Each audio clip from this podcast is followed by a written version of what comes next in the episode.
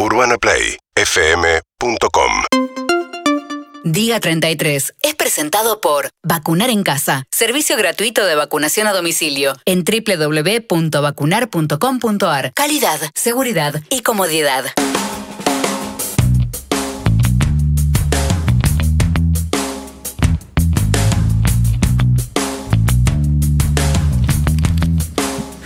Y acá estamos con 33. la. Exacto, con la doctora Florencia Cam. Buenos días, doctora. Buenos días, ¿cómo va? ¿Cómo están tanto tiempo? Hay tanto tiempo. Bien, doctora, nos gusta que esté ahí al principio, pero ahora vamos a hablar estrictamente de tu área, que es el COVID. Además, sos infectóloga, pero tu especialidad es el COVID. digamos. Pero si pones garufa de fondo, hablamos de. Garufa. Pero. ¿eh? Cambiamos el ¿eh? tema rápidamente. Me había olvidado de Garufa. Sí. Eh, se vacunó Paul McCartney. ¿Vieron? Se vacunó Paul. ¿Por qué recién ahora? Eh, ¿Por qué? Es raro, ¿por qué ahora? No sé, porque en realidad ella tiene edad suficiente como para estar vacunado hace rato. Pero Claro. bueno, me parece que siempre que figuras públicas se muestren ¿Qué vacunándose. vive? ¿En provincia o en está bueno. capital, Paul? Eh, me parece que en Verazategui. Ah, ok. Sí, pero me parece que está Che, bueno che, che, que... que Verazategui estará full con las vacunas. Eh, y- No, porque digo porque él vive en Londres, pero es de Liverpool, que sería. Claro. Responde a Ah, Kicillof, ver Liverpool. dónde tiene- y Claro. Londres responde Exact- a la reta. Hay que ver dónde tiene Exactamente. domicilio, ¿verdad? Otra la reta. Menos mal que estar a la parte seria, ¿no?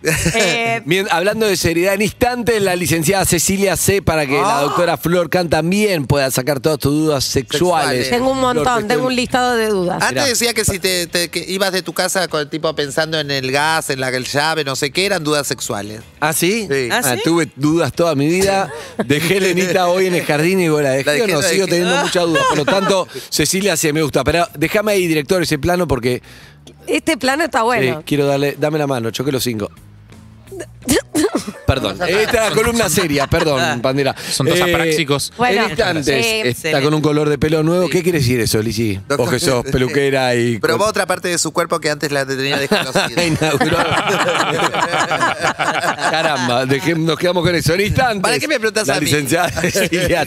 Claro. Y ahora vuelvo al móvil 1 con el COVID, sí. Sí, con el COVID. Bueno, eh, varias cortitas. Tenemos, seguramente mañana vamos a tener los resultados de los estudios de intercambiabilidad de vacunas, lo que se llama esquemas heterólogos, que básicamente implica recibir la primera dosis de una vacuna y la segunda dosis de otra vacuna. ¿Solo se hizo con Sputnik y el resto de la vacuna, que es lo más importante porque no hay componente 2? ¿O se hace, si No. me di una de Sinopharm y después me quiero dar otra también? Hay, hay distintos diseños, pero se hizo con eh, primera dosis de Sputnik y segunda de otras, y también con primera dosis de AstraZeneca o primera dosis de Sinopharm. Con lo cual, eh, digamos, intuitivamente y por lo que uno sabe de vacunas, la combinación de vacunas... Va bien todo con todo. Claro, sobre todo cuando tienen plataformas diferentes, eh, funciona bien. De hecho, Sputnik, la dosis 1 y la dosis 2 son diferentes, justamente por eso, por, digamos, son diferentes el adenovirus que transporta al antígeno, eh, es adenovirus 26 en el primer caso y adenovirus 5 en el segundo,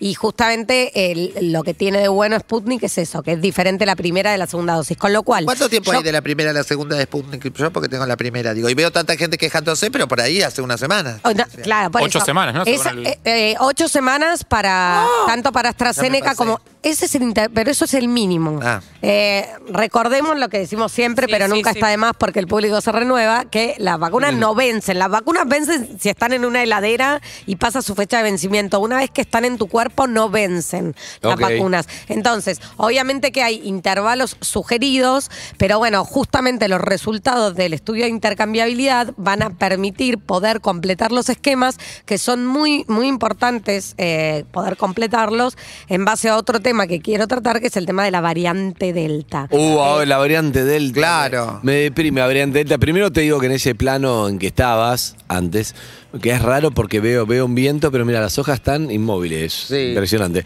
Escúchame, la variante. tele. La tele. La variante Delta. Sí. Lorcan. Sí. Me tiene harto porque ahora ya en Uruguay, en Uruguay empezó como una, una variante. nueva variante. Ahora hay una variante no sé cuánto de Uruguay. que No, Basta. A ver, eh, por ahora la variante, la variante Delta, que es la, la que más preocupa, porque El cuco. variantes hay un montón, porque los coronavirus son virus que mutan permanentemente. Pero en China están encerrando a todos de vuelta ahora por la Delta. Bueno, por eso. Entonces, como la, la variante Delta que caracteriza que, digamos, las características que tiene, que la, la hacen como más peligrosa, es que la tasa de contagio en la cepa original, cada persona puede contagiar a otras dos o tres susceptibles, eso es lo que se llama el R0.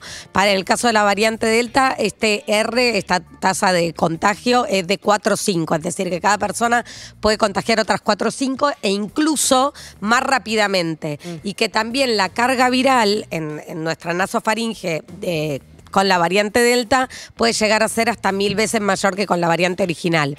¿Esto qué significa? Que es muy importante, más que nunca, El vacunarnos.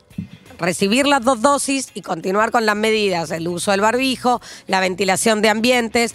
Creo que esto que hablamos siempre, ¿no? La falsa sensación de seguridad que da el hecho de estar vacunado, incluso aquellos que se Se hacen escucha mucho eso, Flor. Esto de, no, no, yo te- estoy, estoy vacunado, vacunado. así que por eso ando así sin barbijo. Bueno, es que justamente, justamente por eso es que lo que decimos es que son todas capas que van protegiendo, que ninguna reemplaza a la otra y que es fundamental continuar con los cuidados. Por eso, un poco la idea que circulaba de, eh, bueno, eh, podemos eh, mm, terminar con el distanciamiento podemos terminar con las burbujas en la escuela, no sería la mejor de las ideas en el contexto de tener una variante que es muy contagiosa de persona a persona y eh, digamos, por ejemplo, en Estados Unidos el 92% de las infecciones eh, por COVID son por la variante Delta y eh, es fundamental también que las personas que vuelven de viaje, más allá de que tienen que traer una PCR y que tienen que estar testeadas, eh, que cumplan con el aislamiento, Claro. porque también lo que vimos es... El mucho- pibe de Córdoba, el, va, el tipo de 62 años, más lo que abrieron el negocio, esto que venimos hablando. sí. Pero te quería preguntar, Flor, si con las dos dosis igual, por ejemplo, toda la gente se contagia, que dice, no, en Italia vuelven los casos, en China vuelven los casos. ¿Es la gente no vacunada o vacunados vuelven los casos? A ver, una cosa es eh, tener casos de COVID aún en personas que recibieron las dos dosis, porque sabemos que ninguna vacuna protege el 100%, ni siquiera contra las formas graves y la muerte. Claro. Vieron que yo les hablaba Sí. de 95%. Sí. Bueno, hay un 5% de personas que aún con dos dosis de la vacuna pueden fallecer por COVID, pero la protección es muy alta, porque estamos hablando de un 95%. Para la variante Delta, esa eficacia es un poquito menor, pero por supuesto que siempre es superior a no estar vacunado. ¿Y se necesitan para la variante Delta las dos dosis? Y si ya se puede mezclar, por ejemplo, si tenés la Sputnik o con otra. Mañana es el gran día, ¿no? Sí, ¿Pueden man- combinar? Mañana se van a empezar a mostrar No los no resultados. Eh, No, está muy buena tu pregunta, Alicia, porque... ¿Te, eh, están soplando? Muy bien. No. ¿Qué está? Se le ocurrió, se le ocurrió. No, pero es, es especialmente importante tener este, dos dosis para la variante Delta. Entonces, por eso los resultados que, que se van a empezar a, a comentar mañana son fundamentales para eso, para poder completar esquemas. Ya desde el Ministerio de Salud de la Nación, la ministra dijo que agosto va a ser el mes de la segunda, segunda dosis, dosis. para poder completar esos esquemas.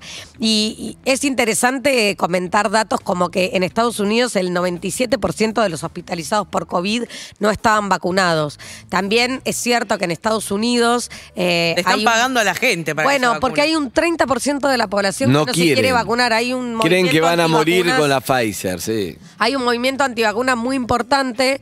En Francia también. Francia es uno de los países Tokio de Europa también que más eh, antivacunas hay. En Argentina no tenemos ese problema, pero lo que yo siempre digo es que no se divide la población en pro vacunas o antivacunas. Hay gente que simplemente necesita más información Claro. y necesita ser escuchada y no hay que señalar, sino que hay que tratar de dar eh, información Claro. buena, información confiable y basada en la evidencia sin juzgar y teniendo un poquito más de escucha. Digo, esto es para todo en general, pero bueno, hablando del tema... Hay de todo, ¿no? También hay gente de la que mejor A la que mejor la que- dejarla, dejarlas ir por su rumbo, Ah, digo, no hay ni que escucharla ni que nada. No, digo, bueno, hay, de- pero hay de todo. tengamos en cuenta que la vacunación tiene un beneficio individual porque tengo menos riesgo de contagiarme y tengo menos riesgo de tener formas graves y de fallecer por COVID, pero también tiene un beneficio colectivo que tiene que ver con cuidar a los que me rodean. Claro. Entonces, no es solo una decisión individual. Por ahora, en Argentina, la vacunación contra COVID es, eh, digamos, es voluntaria, no es obligatoria,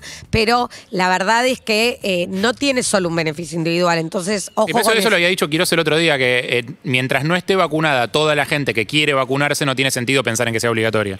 Totalmente, porque hoy por hoy la demanda de vacunas es muy alta, porque Claro. en Argentina tenemos un grupo muy chiquito eh, de antivacunas que pueden hacer mucho ruido, pero cuantitativamente Mm. el número es despreciable.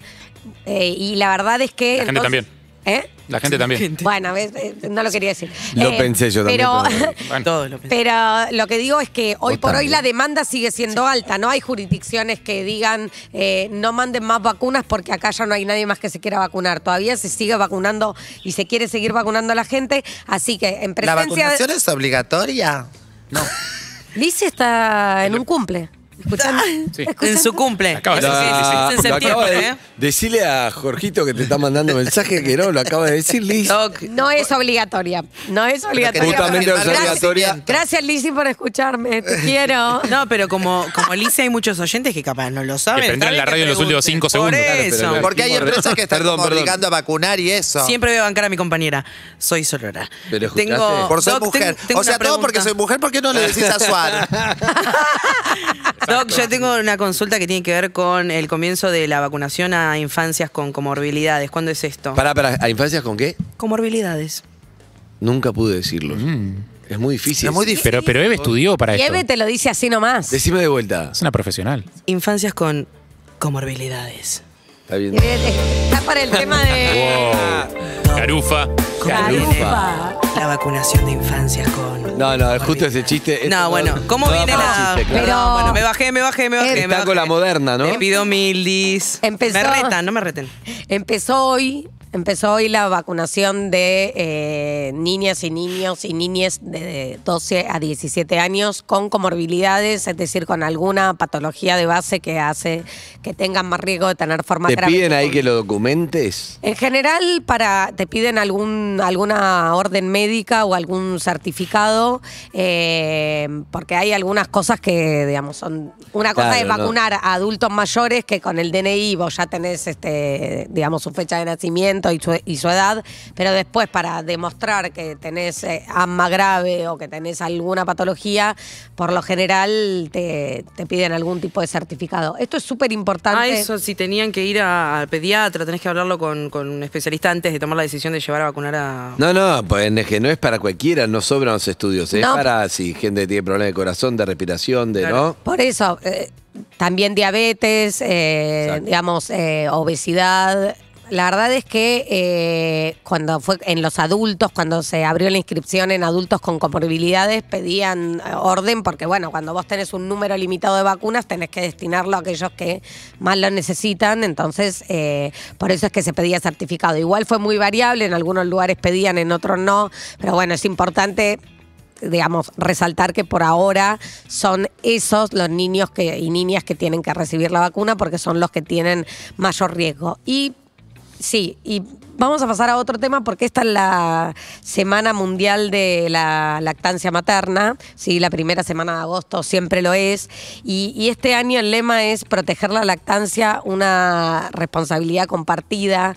Acá, licenciada, si querés intervenir, más que agradecida, pero la verdad es que hay algunos conceptos para tener en cuenta, que es que, obviamente, bueno, la teta la tiene la mujer, ¿no? Pero hay un montón de cosas están alrededor de dar la teta que eh, la pareja puede hacer, ¿sí? Eh, para acompañar en ese proceso, ¿sí? Entonces no es una responsabilidad solamente de quien da la teta, sino que tiene que ver con el entorno. Hay eh, tantas familias como uno se puede imaginar de diferentes formatos y por eso hablo del entorno, porque no importa quién sea.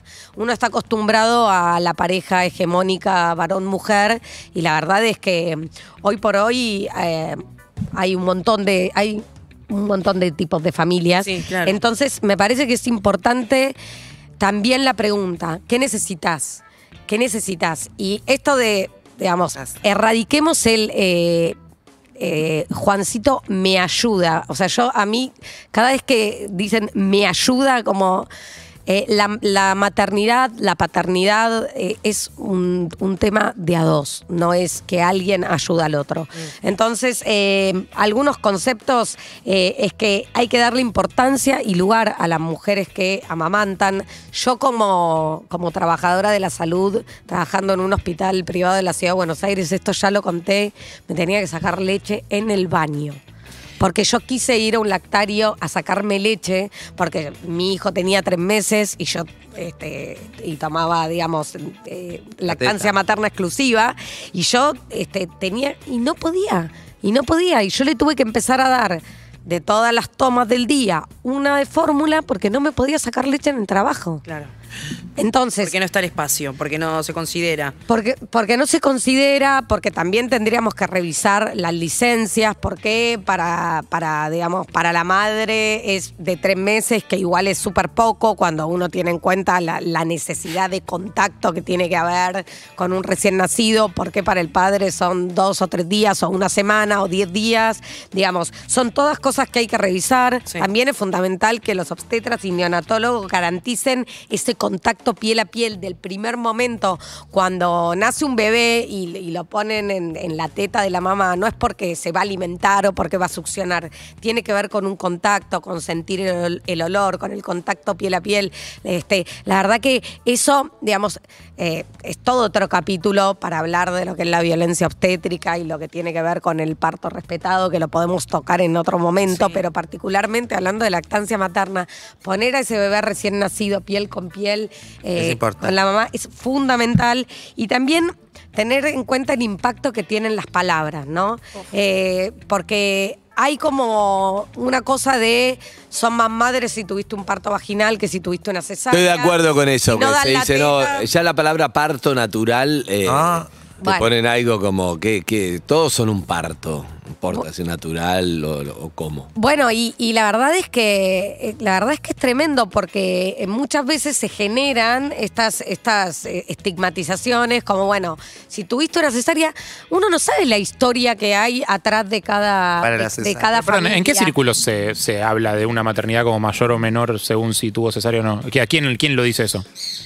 Bueno, dale. ¿En el, en el mundo médico? Porque el mundo médico en general quieren hacer cesáreas. No, sí, bueno, pero hay mucha presión en, en estas de maternidades perfectas. En, ¿Pero por parte de quién? y ¿En lo que círculos sociales? ¿Dónde? No. en, bueno, ciertos cí- círculos que se espera que tengas un parto vaginal, que se espera que puedas amamantar y que eso se traduce en una exigencia y una presión. No, no, lo recontra veo en el tema del amamantado. eh. O sea, eh, no, no, no, No, sabía, no también- sabía que había un mundo que, que te discriminaba según cómo había sido. A ver, lo que pasa es que no te discrimina abiertamente, pero digamos, lo, que yo creo es que eh, no, no, no vamos a negar todas las bondades que tiene la, la leche materna, porque tiene anticuerpos, porque tiene nutrientes y porque desde el contacto está buenísimo poder dar la teta. Yo tengo un, un hijo y una hija, y a mi hija no le pude dar la teta. Tomó mi leche porque yo me sacaba, pero no le pude dar la teta, por razones que no vienen al caso. Pero lo que quiero decir es que hay un mandato de que si no dan la teta, vos decís, ¿dónde está ese mandato? Hay que En- sacar en todos los mandatos, En Flor. el No, aire. ese sí, ese sí, ese sí. Te preguntaba por el otro, ¿no? Pero Ese todos sí. los mandatos, Y- el de parto, el de, el de la teta, el de las cosas, hay que cada uno ocuparse de lo suyo. Y son- y- Pero creo, creo que hay mucho cuestionamiento de lo que es. O sea, como que nos vamos siempre un poco de un bando al otro, ¿no? Hay un cuestionamiento de la hiperintervención, de, Sí. de que no se haga cesárea por, por amor a la cesárea. Entonces, el- la vereda de enfrente es una exigencia en que el único parto natural es el vaginal. Entonces pasamos de la crítica a la fórmula y, y la ve, ¿no? Y sí, y me la- pare- nunca los extremos son buenos en nada, y menos en esto, y, y uno nunca sabe las historias que hay detrás. Y para terminar, solo quiero hablar del concepto de teta analgesia, que es la analgesia que uno puede darle a sus hijes en el momento de la vacunación. ¿sí? Eh, uno puede amamantar o darle la mamadera si no toma la teta, o, ponerle el chupete eh, en el momento de la vacunación, antes, durante o después de la vacunación, y eso tiene un efecto analgésico. En todos los vacunatorios te tendrían que permitir darle la teta o la mamadera a tu hija hija en el momento de la vacunación para reducir el dolor. esa molestia o ese dolor. Bien. Gracias, Florcan. La vida, misma, ¿no? Gracias. Gracias, Flor. Gracias, Florcan. La vida misma, dice la licenciada C, que también va a hablar un rato de, sí, de la, teta, pero analgésica en otro sentido. en instantes, acá en Perros 2021. Urbana Play 104.3